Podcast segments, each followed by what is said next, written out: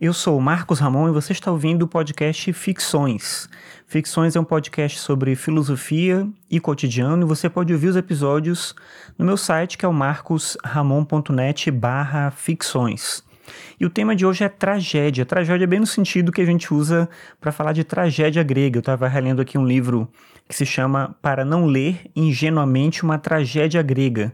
É um livro da Raquel Gazola e ela fala, como diz o título, ela trabalha um pouco dessa ideia de características importantes da tragédia que a gente precisa entender para não ser surpreendido pelo anacronismo. A gente vai às vezes ler a tragédia grega com um olhar moderno e isso atrapalha a gente a compreender essas histórias, essas narrativas, esses mitos que são ali contados. Entre os elementos que ela apresenta que compõem a tragédia, ela vai dizer que tem alguns, eu separei aqui quatro que eu acho que são talvez os mais importantes. Mas um primeiro é a tensão entre passado e presente. Sempre uma tragédia grega existe esse elemento de uma relação do tempo no presente com algo que ocorreu em algum outro momento. E aí, justamente em relação a esse algo do passado, vem uma linguagem jurídica que indica uma relação entre o direito e a tragédia.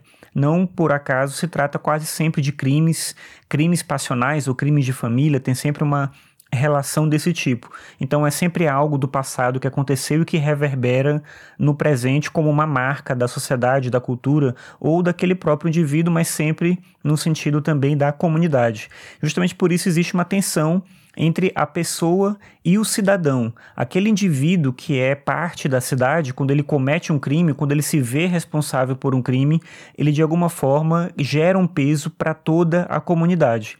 Então, pagar pelo crime é também, de alguma forma, restaurar a situação natural daquela cidade, daquelas pessoas que vivem ali naquele lugar. E aí vem o último elemento que eu separei aqui dos vários que ela coloca, que é a tensão entre o destino e a deliberação.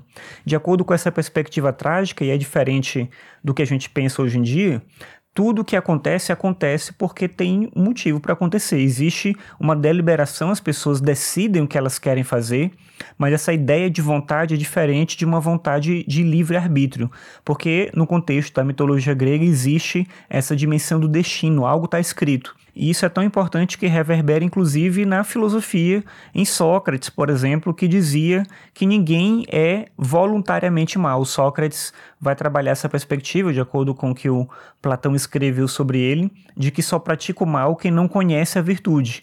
Então, quando uma pessoa erra, isso acontece porque existe uma determinação do destino.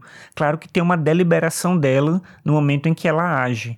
Então é meio difícil da gente entender porque para a gente ou existe livre-arbítrio ou não. De acordo com esse elemento da cultura grega, existe uma determinação do destino, mas existe uma força das circunstâncias que te leva a agir e você de fato age daquela forma que você teria que agir, digamos assim, de acordo com esse destino. Então, é como que, mesmo sendo inevitável, você ainda tivesse a responsabilidade na sua ação e por isso essa representação da punição é uma representação também de resgate do valor da própria comunidade. Aquele que é punido, ele é punido para restaurar a ordem natural e para gerar esse equilíbrio entre o destino de toda a cidade, de cada indivíduo, e a deliberação de todas as pessoas que vivem naquele local. Como eu disse, é difícil a gente entender isso hoje e justamente por isso é importante compreender esses elementos da cultura grega para a gente ler a tragédia grega com um olhar olhar um pouco mais próximo dessa cultura, dessa época, e não com essa visão moderna que é bem mais abstrata, uma visão de justiça, de organização, de ordenação da comunidade, dos valores, em que a gente dá muito valor para o indivíduo e um valor um pouco menor para as ações feitas dentro da comunidade.